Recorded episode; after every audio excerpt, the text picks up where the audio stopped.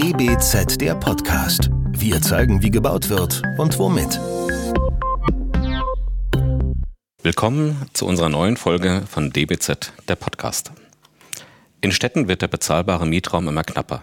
Grundstücke und das Bauen werden teurer.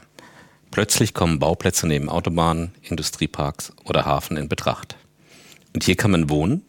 Ja, denn es werden immer wieder neue Lösungen entwickelt, um das Wohnen an solch emissionsbelasteten Orten zu ermöglichen. Gegen Lärm helfen zum Beispiel Prallscheiben, die vor den Fenstern den Schallschutz verstärken können. So kann gelüftet werden, ohne dass es im Innenraum zu laut wird. Die Firma Abel Metallsysteme bietet mit der Prallscheibe AER eine solche Lösung. Mein Name ist Michael Schuster, ich bin Chefredakteur der DBZ und spreche heute mit Klaus-Peter Abel, Geschäftsführer von Abel Metallsysteme, sowie dem Vertriebsleiter Stefan Schmidt. Außerdem ist Matthias Wiggers mit in der Runde. Er ist technischer Berater beim Fenster- und Türenhersteller MOBA. Seit einigen Jahren realisieren beide Unternehmen gemeinsam Projekte mit besonderen Schallschutzanforderungen. Ja, ich freue mich, dass ich heute hier sein darf.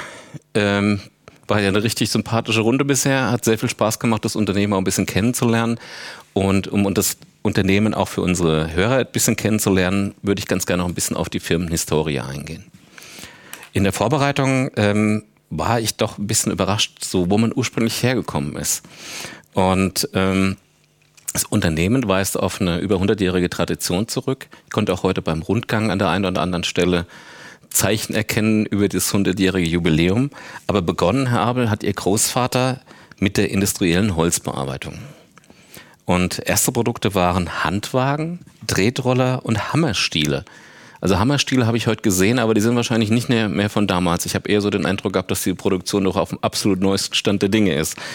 Ähm, und bevor ihr Vater zu Beginn der 1950er Jahre die Weichen für die Fertigung von Metall Metallwaren stellte und äh, 52 aus der Handwagenfabrik die Alois Abel Metallwarenfabrik wurde, ähm, ich glaube, dieser ganze historische Bezug, auch bei dem, was ich heute erleben durfte, man spürt es, dass so ein gewisser Tüftlergeist und eine gewisse positive Unruhe auch da ist, weil immer zu gucken, was geht noch, wie kann ich noch was besser machen, weiterentwickeln, welche Lösungen werden noch gebraucht. Also das ist das, was mir letztendlich heute aufgefallen ist. Wenn man sich die Chronik von Abel Metallsysteme ansieht, so ist dies immer wieder von Veränderung geprägt. Ich musste an einen der zentralen Sätze des Philosophen Otto Marquardt denken, der mal gesagt hat, Zukunft braucht Herkunft. Und das habe ich heute hier sehr, sehr deutlich gemerkt. Und äh, ich bin schon gespannt dann auch, wie die nächsten Generationen letztendlich damit umgehen werden. Ich würde sagen, dass ein Teil der DNA von Abel Metallsystemen daraus besteht, dass man sich immer wieder erfolgreich auf neue Gegebenheiten einstellt. Herr Abel, wie würden Sie mit einem Satz beschreiben, was das Unternehmen Abel Metallsysteme macht? Wir als Firma Abel Metallsysteme stehen oder stellen uns ähm, den gewissen Anforderungen äh, am Markt in Sachen Absturzsicherung und dass Personen gegen Absturz gesichert werden. Das schlägt sich in zwei großen Produkthauptgruppen nieder. Das sind einmal rund um das Geländer und rund um die Absturzsicherung an Fenstern. Jetzt hätte ich noch, jetzt nehmen wir vielleicht den äh, Herrn Schmidt auch gleich noch mit dazu. Eine Frage an Sie beide, Herr Abel, Herr Schmidt. Ähm, Prallscheiben dienen dem Schallschutz, was, wie eingangs beschrieben, unter anderem im Zuge von städtischer Nachverdichtung von Bedeutung ist. Wie muss ich mir aber den Aufbau so eines Systems letztendlich vorstellen? Und was sind die Vorteile des Systems? Beziehungsweise äh, welche Werte Bezug auf den Schallschutz sind die relevanten Werte, die wir berücksichtigen müssen? Die Frage ist, ähm, für welchen Einsatz soll denn die Prallscheibe überhaupt sein? Muss sie absturzsichernd sein? Soll sie ähm, nur vor Schall schützen? Und ähm, das lässt dann schon wieder Rückschlüsse über die Konstruktion zu, weil dazu gibt es ja Anforderungen, beispielsweise aus dem Hamburger Lärmleitfaden, der für viele Prallscheiben die Grundlage bietet. Unser System ist so aufgebaut, dass es ähm, ohne Fenster geprüft ist, in verschiedenen Bauformen. Und über Fütterprofile wird ein Glaseinspannprofil vorgesetzt und darin befindet sich das Glas, was quasi als zweite schallbrechende Ebene ein, vor dem Fenster eingeführt wird. Und mit Hilfe der ähm, verschiedenen Tiefen, die ausgebildet werden können, gibt es bessere Werte, schlechtere Werte, dann gibt es konstruktiv vielfältige Anforderungen, ähm, die beachtet werden müssen. In Abhängigkeit dessen wird die Prallscheibe AER angepasst, hm. um der Einbausituation gerecht zu werden. Das habe ich heute ähm, ja erleben dürfen. Es ist eigentlich, jedes Projekt ist doch eine individuelle Lösung. Also man kann auch sagen, das ist doch eigentlich ein, auch ein, das Know-how, dieses Steckenpferd des Unternehmens, dass man wirklich individuell sich anschaut, welche Probleme sind da und wie gehe ich sie letztendlich an, wie löse ich sie. Ja, das kann man im Prinzip so sagen. Wir versuchen das Ganze natürlich auf einen gewissen Standard zurückzuführen von ähm, drei bis vier unterschiedlichen Bauformen.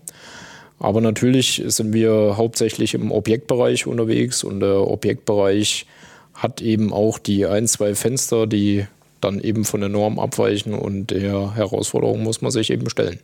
Letztendlich kommt es ja auch darauf an, Sie fragten ja schon nach der städtischen Nachverdichtung.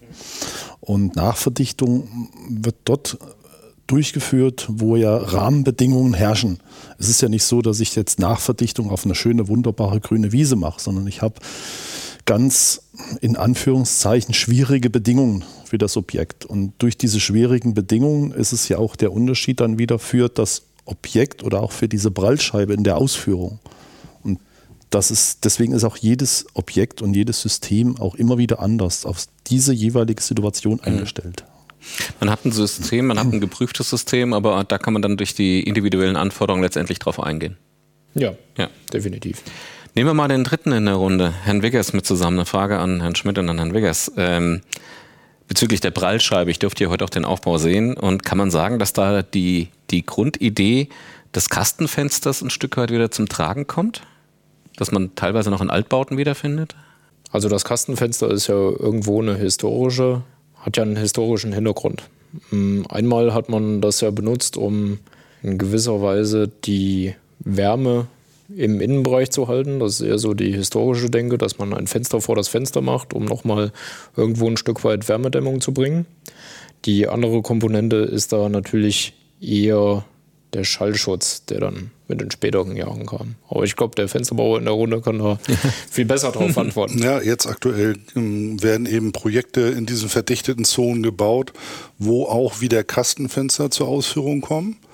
Ähm, haben aber nicht mehr so die Aufgabe, wie sie historisch ist, sondern eben äh, hauptsächlich äh, die Schallschutzkomponente, weil man durch die komplexen Aufbau dieses Kastenfensters äh, höhere Schallschutzwerte erreichen kann bei teilgeöffneten Fenstern. Und äh, das, weil man diese, man hat im Grunde genommen zwei voneinander getrennte Fenster, die in einem definierten Abstand zueinander stehen und den Zwischenraum kann man dann noch mit schallabsorbierenden Platten ausfüllen und erreicht damit einfach höhere Werte als jetzt bei partiellen Prallscheiben. Aber es ist in den Projekten, wo wir unterwegs sind, relativ selten. Also wir haben jetzt ein aktuelles Projekt, wo wir tatsächlich auch äh, in einem bestimmten Bereich Kastenfenster geliefert haben oder liefern werden. Die sind noch nicht montiert, ähm, kommt aber für uns relativ selten zum Einsatz. Ja, aber ich hätte noch mal eine Frage an Sie. Und zwar, Sie sprachen eingangs schon davon, ähm, in welchen Bereichen Sie unterwegs sind, also sprich Absturzsicherungen, Geländersysteme. Aber wie kam es letztendlich, dass Sie sich dem Thema gewidmet haben, Glas und letztendlich Schallschutz in der Kombination? Also die Prallscheibe R ist ja letztendlich oder wird auch großenteils eingesetzt als Absturzsicherung. Und vom System, vom Teil des Systems, vom Aufbau ist ähnlich aufgebaut wie eine Glasabsturzsicherung. Und da ist der Weg dann natürlich von der Absturzsicherung zur Prallscheibe nicht mehr weit und letztendlich fragt der Markt ja auch danach. Wenn die Anfragen kommen, nicht nur eine, mehrere Anfragen kommen, dann müssen wir reagieren. Ja, wir haben ja schon auf die oder von den Vorgaben letztendlich, die in Hamburg so ein bisschen ihre Wurzeln haben gehört. Und ich denke mal, das ist ja nicht nur ein Hamburg-spezifisches regionales äh, Problem, sondern eine Anforderung, die bundesweit letztendlich da ist. Ähm, Herr Wiggers, ich hätte noch mal eine Frage an Sie. Und zwar, ähm, welche Qualitäten sehen Sie denn jetzt ein, letztendlich als erfahrener Fensterbauer in den Produkten von Abel Metallsystemen? Weil ich habe vorhin gehört, Sie arbeiten schon über zehn Jahre zusammen. Und das ist ja auch, wie soll ich sagen, das würde man ja nicht machen, wenn man sich nicht gegenseitig vertrauen würde und von den Produkten des anderen auch letztendlich nicht überzeugt wäre. Nee, das ist richtig. Also wir haben ja vorhin bei der Werksführung auch sehen können, dass hier eben in einer hohen Qualität eben gefertigt wird. Was für uns eben als Abnehmer auch sehr wichtig ist, dass wir immer eine gleichbleibende Qualität äh, geliefert bekommen. Die ist hier einfach gegeben. Dann durch die konstruktiven äh, Gegebenheiten lassen sich die äh, Systeme gut an unser Produkt äh, anbinden und auch mal bei ähm, übergreifenden Problemen, wenn jetzt zum Beispiel noch Rollladsysteme, Sonnenschutzsysteme in jeglicher Form an dieses Fenster drankommen, gibt es immer Lösungen, die man äh, gemeinschaftlich entwickelt, um dieses Produkt dann noch an das Fenster vernünftig anbinden zu können. Mhm. Und das ist einfach ein Fund. Was ich noch zur Ergänzung was mich jetzt sehr beeindruckt hat, halt auch bei unserem Werksrundgang, war letztendlich diese, diese Prüfeinrichtungen, die man auch hat. Ich glaube, das ist auch nicht ganz selbstverständlich. Und äh, da hat man, glaube ich, auch den einen oder anderen Euro letztendlich in die Hand genommen. Aber das spricht, das ist mein Eindruck, den ich jetzt gewinnen konnte, letztendlich auch für, für eine gewisse Qualität der Produkte oder auch ein, ja, auch Know-how letztendlich. Also das nur mal von mir noch an der, an der Stelle bemerkt. Aber jetzt würde mich nochmal interessieren, die Zusammenarbeit, wie sieht die eigentlich so konkret aus? Wer es sind ja zwei unterschiedliche, teilweise zwei unterschiedliche Gewerke. Wie funktioniert das? Wer kommt auf wen zu? Und erzählen Sie doch mal, plaudern Sie doch mal ein bisschen aus Nähkästchen. Ja, kann ich auch gerne erzählen. Also letztendlich ist es natürlich so, dass der Markt äh, ja diese Produkte fordert. Durch die heutige Architektur mit den in den Fassaden meist bodentiefen Fenstern ergeben sich ja ganz neue Baukomponenten, die an das Fenster mit angebaut werden sollen. Und da bietet Abel halt äh, hervorragende Lösungen. Und äh, so kommt das natürlich einmal zum Stande, dass man sich einen Partner sucht, der, der eben äh, verlässlich ist und der gute Produkte liefern kann. Und äh, zum anderen ist es eben so, äh, dass äh, es natürlich Standardbestellungen gibt, wo man jetzt nicht großartig was zusammen entwickeln muss, weil es halt aus dem äh, Standardsortiment kommt. Aber wir haben schon mehrere Bauvorhaben durchgefochten, äh, wo wir wirklich äh, individuelle Lösungen für den Kunden erarbeiten mussten, was ja auch dann immer mit den ganzen ähm, ja, Aufgabenstellungen zu tun hat, die dann an, an das Produkt herangetreten werden. Herr Schmidt, ganz kurz, Sie haben eben ja. geschmunzelt, als es ums Fochten, gemeinsam gefochten, da würde ich gerne mal nachfassen. Ja, das ist natürlich ein Punkt. Ähm, eigentlich habe ich eher über einen anderen Punkt geschmunzelt und zwar zwei unterschiedliche Gewerke. Ja. Ähm, weil im, im Grunde nach ist das eher Metallbauarbeiten, Schlosserbereich, was das Gewerk anbetrifft. Aber wir arbeiten tagtäglich daran, dass das eher beim Fensterbauer landet. Muss man ganz ehrlich dazu sagen, weil unsere Kompetenz natürlich die Befestigung im Rahmen anbetrifft. Ähm, auch wegen der Einfachheit halber, Sie haben ja unseren Prüfstand gesehen, ne, ähm, weil die Befestigung am Fensterrahmen einfach besser nachweisbar ist. In vielen, vielen Punkten. Ne. Wir haben ja auch eine gewisse Durchdringung, die wir hätten, wenn wir ein Mauerwerk festmachen würden, was die Fassade anbelangt. Damit sind wieder Undichtigkeiten ein Thema und auch natürlich Kältebrücken. Ne? Und das alles wird vermieden, wenn man es am Fenster festmacht. Und deswegen gehen wir auch da gemeinsam auf Tour. Ja. Und ähm, fochten unsere Projekte aus. Nein, ich habe wirklich den Eindruck, dass das wie so, ja. das ist gut eingespielt, ist so ja. von einem Außenstehenden der Eindruck. Ähm, gehen wir vielleicht mal auf Projekte, ähm, wo Sie schon gemeinsam den Degen geschwungen haben und gefochten haben. Ähm, Projekt Münzviertel. Äh, es ist südlich des Hamburger Hauptbahnhofs auf dem Areal der ehemaligen Gehörlosenschule im Stadtteil Hammerbrook und ist nach den Plänen des Architekturbüros Winking Froh entstanden. Äh, insgesamt über 300 Wohnungen, davon 100 geförderte Wohnungen. Also 66 frei finanzierte Kleinwohnungen, wo vorwiegend Studierende und Auszubildende dann letztendlich ihre Heimat finden. Die Lage ist natürlich auch automatisch der Vorteil, weil die Wohnungen sind halt sehr zentral am Hauptbahnhof. Aber letztendlich ist es dann auch die größte Herausforderung. Ähm, ich hatte mir das im Vorfeld angeguckt bei Google Maps und habe da mal geguckt, okay, das ist jetzt sehr spannend, was da letztendlich an dieser Lage alles zusammenkommt. Also wir haben eine S-Bahn-Gleise, wir haben die ganz klassischen Zuggleise, wir haben die Bundesstraße B4 und jetzt äh, an Sie beide die Frage, welche besonderen Schallschutzanforderungen gab es konkret bei diesem Projekt und wie letztendlich kann man das auch umsetzen oder wie haben Sie es gemeinsam umgesetzt? Also das Thema ist hier natürlich klassisch Nachverdichtung. Ähm, wir bauen an Orten, die natürlich irgendwo reizvoll sind. Und zwar sind ja gerade bei diesem Projekt auch bei den Zielgruppen, die dabei angesprochen werden, stehen ja letzten Endes die Firmen, die rundherum liegen, im Vordergrund. Ja, dass sie Auszubildende haben, die bezahlbare Wohnungen haben, dass sie Studierende haben, die schnell an die Arbeit kommen können und alles am Platz haben. Ich meine, die Anbindung zur Universität ist ja auch ziemlich gut geregelt. Ähm, und hier ist natürlich der klassische Bereich für die Prallscheibe. Wir sind umzingelt von Lärmemissionen beiderseits. Und hier gibt es dann natürlich besondere Anforderungen. Und aufgrund des Hamburger Lärmleitfadens gibt es dann eben verschiedene konstruktive Lösungen oder konstruktive Vorschläge, die da schon planerisch gemacht werden. Dazu. Genau, also da wird eben das Konzept verfolgt, äh, Schallschutz bei teilgeöffnetem Fenster.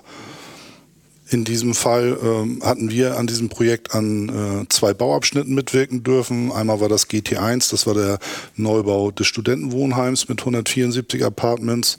Und einmal GT2, das war ein Neubau von 66 Wohnungen mit Gewerbeeinheiten noch. Und da kam eben auch äh, wieder die Abel-Produkte äh, zum Zuge in verschiedensten Varianten. Reine Glasabsturzsicherung, die Vitrum-Serie, Prallscheiben, äh, die beide Funktionen hatten, Schallschutz und Absturzsicherung und aber auch Brüstungsgeländer. Und äh, die, die, diese Schallschutzanforderung kommt eben aus diesem Hamburger Lärmleitfaden, äh, wo eben äh, bei diesen verdichteten Gebieten äh, die äh, Lärmemission im Raum bei dem äh, Ohr des Schläfers nur noch maximal bei 30 dB äh, ankommen soll und deshalb diese partiellen Prallscheiben vor den äh, gekippten Fenster, die allerdings eine Kippbegrenzung haben. Da ist es meistens immer auf vier Zentimeter begrenzt. Die auf, in Hamburg, Im Hamburger Raum ist es oft so, dass äh, ähm, Fachingenieurbüros im Grunde genommen schon Schallschutzberechnungen gemacht haben und dann äh, auch äh, Fenstergeometrien vorgeben, Fensterhöhe, Fensterbreite, wo dann noch partiell diese Scheiben davor sitzen, um dann eben die entsprechenden Werte zu erreichen. Und das ist eben auch bei diesen Projekten umgesetzt worden. Hm. Ich würde Ihnen ganz gerne noch mal eine weitere Frage stellen, allerdings zu einem anderen Projekt. Und zwar ähm, auch Hamburg, diesmal allerdings Hafen City. Und ähm, auf dem Baufeld 57 ist ja eine, wer sich in Hamburg ein bisschen auskennt, ähm, sehr exponierte Lage mit den Nachbarn Unilever, Marco Polo Tower, wenn ich mich recht entsinne, also am Strandkai. Und ähm, der Bauherr oder Bauherrin ist ein Joint Venture aus Augprin Immobilien und DC Developments, Bergedorf Bille EG und ein Bauverein der Elbgemeinden. Ist ja nicht ganz einfach, auch vielleicht die Konstellation mit letztendlich einem Bauherrn, der aus vier Teilen besteht. Aber wer war letztendlich bei diesem Projekt Ihr Ansprechpartner? Ähm, und zweiteilige Frage, zweiter Teil, wer sind letztendlich für Sie wichtige Zielgruppen und warum? Also Ansprechpartner ist natürlich dann in erster Linie unser Auftraggeber, was in dem Fall ein Generalunternehmer war, nicht äh, die Bauherren selber. Und äh, natürlich die ähm, Architekten, die in der Ausführungsplanung sind, um die ganzen Details, die ganzen Wünsche abzustimmen, wie man was umsetzt. Das sind natürlich bei diesen Projekten erstmal unsere ersten Ansprechpartner. Äh, Zielgruppe als, als Kunden sind natürlich, ist natürlich die äh, gesamte Wohnungswirtschaft ob das nun städtische Wohnungsbaugesellschaften sind, äh, ob das äh, Genossenschaften sind, ob das äh, planende Architekturbüros sind, die ja äh, eben diese Objekte entwickeln und planen, äh, aus denen wir nachher unsere Aufträge generieren dürfen. Gibt es da noch irgendwas zu ergänzen? Ansonsten würde mich nämlich nochmal interessieren, ähm, speziell diese, diese, diese Ansprache der Architekten wie hat das bei diesem Projekt zum Beispiel funktioniert? Das würde mich jetzt nochmal interessieren. Ich weiß nicht, wer von aus der Runde antworten möchte. Wir haben äh, für dieses Projekt wirklich äh, äh, sehr viele Details lösen müssen und das eben zusammen mit dem Architekturbüro, was für die ja, Ausführungsplanung, mhm. nachher verantwortlich war. Ähm, da war auch, ähm, das hakelte auch so ein bisschen manchmal, aber letztendlich haben wir nachher alle Probleme, auch gerade was Schallschutz anbelangt, gelöst. Also es gibt ja auch da bei diesem Projekt war eben wieder dieses System, Schallschutz bei teilgeöffneten Fenster mit partieller Prallscheibe. Das ist im Grunde bei diesem ganzen Projekt so durchgeführt worden auch verglaste Loggien. Das sind ja alles so Komponenten, womit man äh, den Schallschutz verbessern kann für den Bewohner. Und natürlich ja. ähm, sprechen wir ähm, auch die Planer und Architekten an über unseren Außendienst, der ganz oft auch ähm, bei den Planern vorständig wird.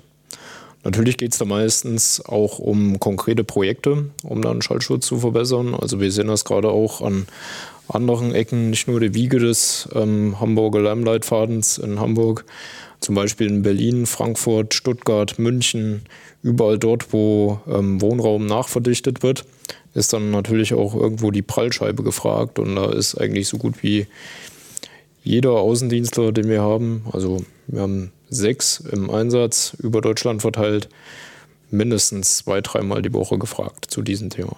Hm. Es ist ein Thema, wird, wird immer stärker kommen, letztendlich durch die Nachverdichtung und sie haben die passende Lösung halt dafür. Also eigentlich eine ideale Kombination. Ich hätte jetzt nochmal eine Frage, Herr Abel, an Sie und auch an Herrn Schmidt, und zwar über ein weiteres Projekt ähm, im Pergolenviertel in Hamburg, das jetzt gerade sich in der Realisierung befindet und 2024 äh, fertiggestellt sein soll. Auch da ähm, haben wir ja wieder diese Konstellation. Auf der einen Seite haben wir mit der Hebebrandstraße eine sehr stark befahrene Straße. Auf der anderen Seite haben wir den S-Bahn-Verkehr, letztendlich auch mit einer S-Bahn-Station in der unmittelbaren Nähe. Da sind auch äh, fast 380 Wohneinheiten entstanden oder entstehen, davon 200 geförderte Studentenwohnplätze.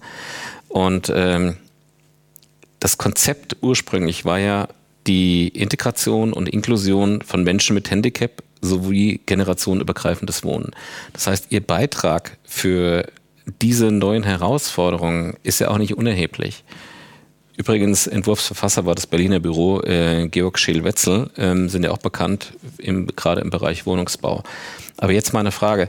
Wie letztendlich sah da der Beitrag aus von Abel Metallsystem? Gab es da wiederum andere Lösungen oder was wurde realisiert, um den Anforderungen gerecht zu werden? Es setzt sich ja hier ein Muster durch zwischen Münzviertel, zwischen Strandkai und diesem Bauvorhaben hier, wir haben es wieder mit einem Bauvorhaben zu tun, wo dicht befahrene Straße daneben ist, wo natürlich auch ein S-Bahnhof in greifbarer Nähe ist. Gerade das ähm, bringt ja ein Stück weit die Lebensqualität für Menschen nach vorne, die ähm, eine gewisse Integration und Inklusion brauchen oder ein Handicap haben. Die wollen natürlich auch schnell von A nach B kommen und das können sie natürlich mit einer guten Anbindung und die ist hier absolut gegeben an dem Standort. Nichtsdestotrotz macht das, das natürlich für das Bauvorhaben nicht viel einfacher, ne, weil wir auch wieder erhöhte Schallschutzanforderungen haben in dem Bereich. Und ähm, da sind wir mit unserem Partner MOBA an der Stelle wirklich immer gut aufgestellt in Kombination. Ja, das Projekt äh, schließt ja quasi dieses äh, Baufeld Pergolenviertel ab und äh, ist schon nachher ein beeindruckendes Projekt. Auch hier ist vielleicht auch, äh, ich weiß nicht, ob typisch für Hamburg, aber für solche Projekte gibt es dann auch immer Schallschutzgutachten, die quasi diese, diese Lärmemission schon betrachten und bewerten und äh, auch da wurde sich wieder für verschiedene Möglichkeiten des Schallschutzes entschieden. Es gibt verglaste Loggien, es gibt das, das Projekt, wo wir auch Kastenfenster liefern. Es gibt auch Bereiche, wo Kastenfenster zum Einsatz kommen. Und äh, aber auch verstärkt, und das ist eben äh, schon hauptsächlich so, äh, die vorgelagerte Prallscheibe, die jetzt in dem Zuge keine Absturzrelevanz hat, aber eben äh, die äh, Schallschutzfunktion. Und da gibt es auch ähm, manchmal relativ klare Vorgaben in der, in der Konstruktionsvorgabe. Das heißt, in dem Fall haben wir einen vierseitig geschlossenen Prallrahmen, äh, der ähm, sogar bis zu 170 Millimeter aus gestalterischen Projekten vom Fenster weg ist. Das ist also richtig äh, wie ein Bauteil zu sehen, damit es in Teilen der Fassade eben flächenbündig erscheint. Äh, und da wird dann unten definierter äh, Schlitz eingefräst, um die, die Luftzufuhr äh, zu gewährleisten. Ja, natürlich gibt es hier noch eine andere Herausforderung, ähm, das ähm, Pergion, wie es so schön heißt, das ist natürlich auch ziemlich hoch. Teilweise sind wir auf über 50 Metern unterwegs, was dann natürlich auch eine gewisse statische Herausforderung ist. Ja. Weil wir haben es nicht nur mit dem fassadenbündigen Rahmen zu tun und dem Lastabtrag dann ins Fenster. Und wir müssen dann auch beachten, dass das dann wirklich eine konstruktive und statische Herausforderung weiterhin ist, um das Fenster da abzulasten. Ja, ist klar, da kommen natürlich auch Gewichte zusammen und äh ja, Sie sprachen halt, glaube ich, irgendwie hatten wir so 200, 300 Kilo standen mal im Raum, als ja, wir uns unterhalten haben. Bei, bei Brüstungsfenstern teilweise über 400 Kilo. Die ja, Wahnsinn. So ein Fenster dann wiegt. Also die Fensterkonstruktion besteht manchmal aus mehreren Teilen, aber sie ist halt als ein äh, Fensterbauteil äh, zu erkennen und zu sehen und auch so zu bewerten. Das ist dann auch alles äh, statisch berechnet worden, damit das eben auch funktioniert. Hm. Ja, aber ich hätte noch eine Frage an Sie und zwar ähm, es gibt noch eine andere, eine andere Produktlinie, die auch in, eigentlich in den Bereich der städtlichen Nachverdichtung reingeht und da relevant ist. Und da muss ich gestehen, war ich am Anfang etwas überrascht. Äh, Ranksysteme. Wie kam es dann letztendlich dazu, dass man sich oder dass Sie sich mit dem Thema Ranksysteme beschäftigt haben? Ja, die ganze Geschichte von dem Ranksystem ist eigentlich die, wir haben ja früher viele Geländer aus Edelstahl oder Geländerteile aus Edelstahl hergestellt und da war es auch äh, Mode oder das Design war oft so, dass ähm, Drahtseile aus Edelstahl die Füllung praktisch waren. Ja, da ist der Weg halt nicht weit, wenn ich schon die, oder anders gesagt, wenn ich halb am Ziel schon bin für ein Rangsystem, dann kann man noch ein paar Teile dazu machen und dann hat man eigentlich diese weitere Art der Produkt- äh, Realisierung oder das Produkt, das Anbieten des Produktes. Aber ähm, das wird auch ein Thema in Zukunft werden für uns. Das wird auch weiterhin ein Thema werden für nächstes Jahr. Ähm, ich war beispielsweise vor einigen Wochen auf dem Weltkongress für Fassaden, äh, für Gebäudebegrünung in Berlin und da hat sich dann doch einiges rausgestellt, dass es nicht nur Trend sein wird, sondern wahrscheinlich in ein paar Jahren auch ähm, eine Mindestanforderung des Objektes für Gebäude grün.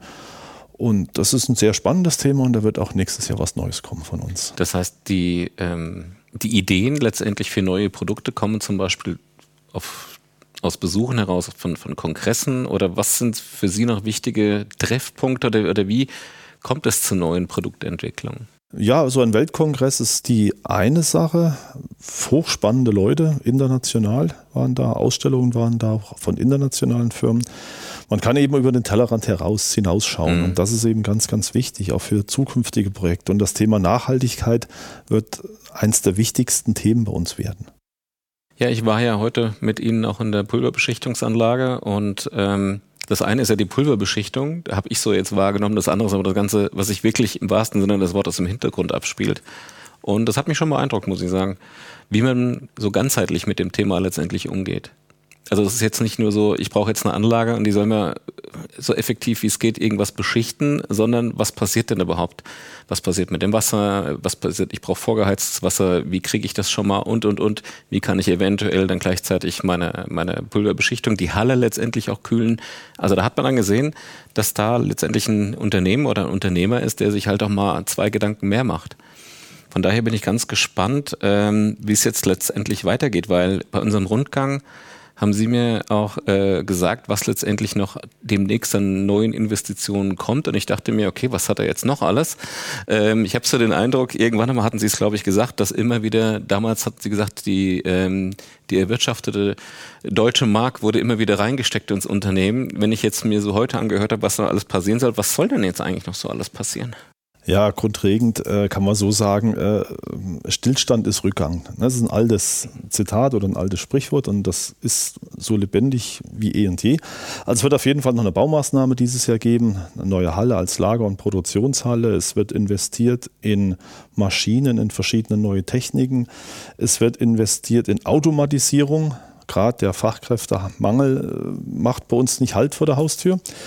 Und da ist das ein ganz wichtiges Thema. Beispielsweise haben Sie heute in der in dem Rundgang gesehen, ist eine neue Maschine gekommen, eine Holzbearbeitungsmaschine von. Also zurück von, zu den Wurzeln wieder. Zurück zu den Wurzeln. Wir als Metaller kaufen eine Holzbearbeitungsmaschine und das ist eine Maschine für ein Produkt, was wir seit einem halben Jahr auf dem Markt haben, also eine wärmefreie, eine wärmefreie äh, Befestigungslösung für Geländer das sich mittlerweile sehr, sehr gut am Markt etabliert hat. Und ähm, ja, da gehen die Entwicklungen immer weiter.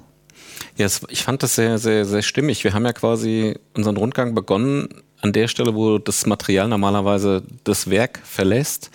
Und ähm, das fand ich ganz interessant. Es gibt ja immer diesen Begleitzettel und in welchen Hinterkommastellen war so mein Eindruck, man sich eigentlich Gedanken gemacht hat, um immer wieder Prozesse noch zu optimieren. Also muss ich sagen, war, fand ich doch sehr äh, beeindruckend. Aber jetzt nochmal zum Schluss, die Abschlussfrage an Sie, Herr Abel. Ähm, welche signifikanten Veränderungen stehen denn letztendlich auch so ähm, bei einem Familienunternehmen an, so in den nächsten Jahren in der Zukunft? Ich möchte da eine Sache aufgreifen. Wir sprachen davon, ähm, als ich hier jetzt die Treppe bei Ihnen runtergegangen bin, 15 bis 20 Patente haben sie angemeldet. Und da gibt es, glaube ich, inzwischen noch jemand, der, glaube ich, das ein oder andere angemeldet hat.